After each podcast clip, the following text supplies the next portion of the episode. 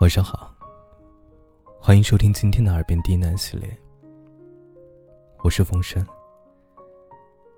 感谢您的收听和支持，让我有了坚持下去的动力。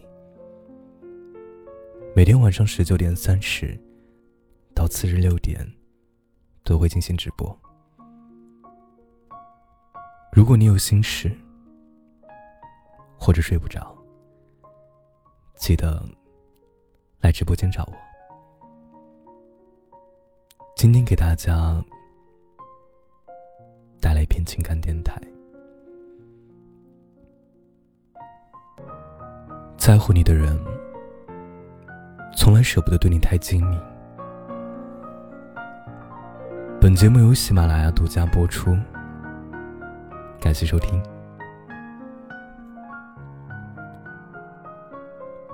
奶奶出门从来不记得带钥匙和钱包，这已经成为全家集体调侃她的一大典故。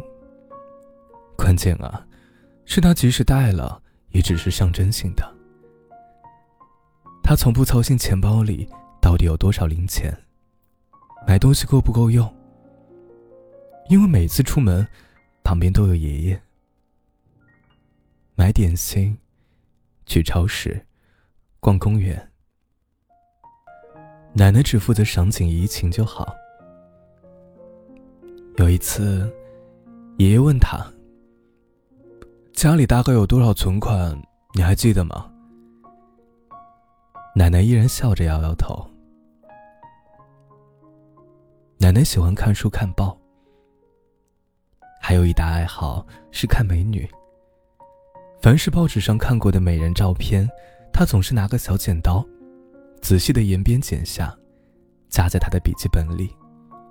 闲着没事儿就看看，美其名曰审美。每天爷爷呢，都上下午两次，准时开报箱收报，把新鲜出炉的报纸放到屋里，让奶奶先看。直到前不久，爷爷生病要住院，临走前。递给奶奶一张手写的纸条，上面工整的写着：“出门记得带钥匙，记得取报纸。”奶奶才恍然，原来报箱虽然近在咫尺，自己却从没有取过报纸。其实，奶奶一直是美丽与智慧的化身。早年教书时。他带的班成绩总是学校第一。他曾同时教过语文、数学、书法、美术四个学科，教案一丝不苟，讲起课来魅力十足。可是，一到家，奶奶好像变了个人，时常糊里糊涂，处处需要照顾。奶奶喜欢戴手表，她说。戴上后，手臂上亮晶晶的，看着就欢喜。出门散步或者买菜，他总是第一时间戴好手表，在思考穿什么外套。每一次到家，他的第一个动作也是去屋里把手表摘下，再换上家居服和拖鞋。有次我忍不住好奇的问：“奶奶。”你手表的优先级好高呀，习惯了吗？一到家就放松了。奶奶笑答：“是啊，家是他可以放下所有戒备的地方，再也不用像手表那样有序的绷着指针。家里有爷爷。”有他熟悉的环境，他也不需要时时带着手表提醒自己。奶奶是在乎爷爷的，只是从来不嘴上说。因为在乎，才会依赖，自觉收起自己所谓的精明，把一颗心踏实彻底的交给那个人。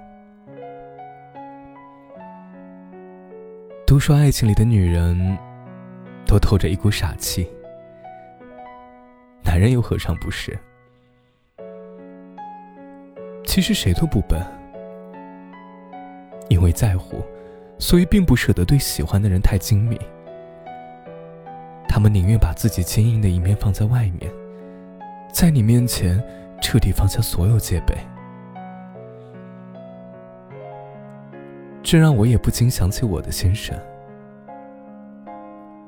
刚认识的时候，我们还在同一个大楼上上班。有次我感冒了，嗓子发炎，他偷偷买了润喉片，却不好意思直接下楼送给我。于是隔几分钟就发微信试探问我难不难受，有没有喝热水，现在在忙什么事儿啊？我来帮你。嗓子还疼吗？一会儿想干什么？想吃什么午饭？我去给你打。看着这一连串看似平常的小关心，我在手机那头不由得笑出了声。还有次我逛街时，手指不小心被划破，他知道后，立马晚高峰坐地铁赶过来。说是要给我送创可贴。当放下手机，看到他从远处气喘吁吁跑过来的时候，心里觉得又好笑又吃惊。我所在的商场就有超市，买个创可贴还不是轻而易举。可他却绕路过来，这让我很难把他和那个工作中严谨而又斯文的人联系到一起。那一次。我的心被暖暖的感动了。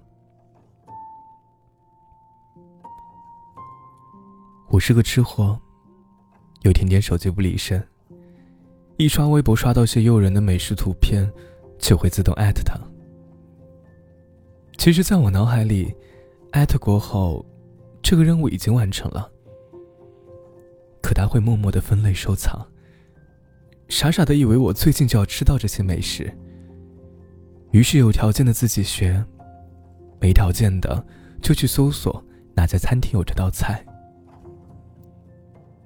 其实我只是觉得，看图片应该很好吃啦，别太当真。有一次我调侃他：“可是你艾特我了，就表明你很想吃到啊，那就该让你知道吗？”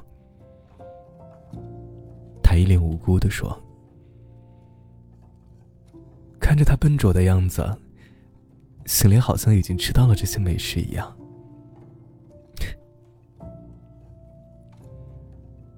其实这世上谁都不笨，每个人都有自己的闪光点和过人之处。可为什么总会出现遇到一个人后就完全没有抵抗力的时候呢？因为在乎。所以哪里没办法，不能，也不想用对其他人的方式来对你，也因为你的存在本身，就能唤起他心底所有的天真。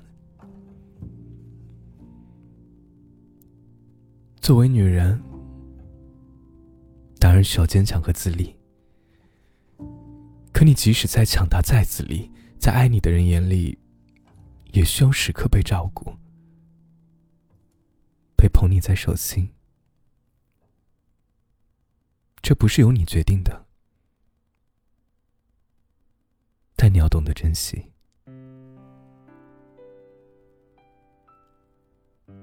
晚安，祝你好梦。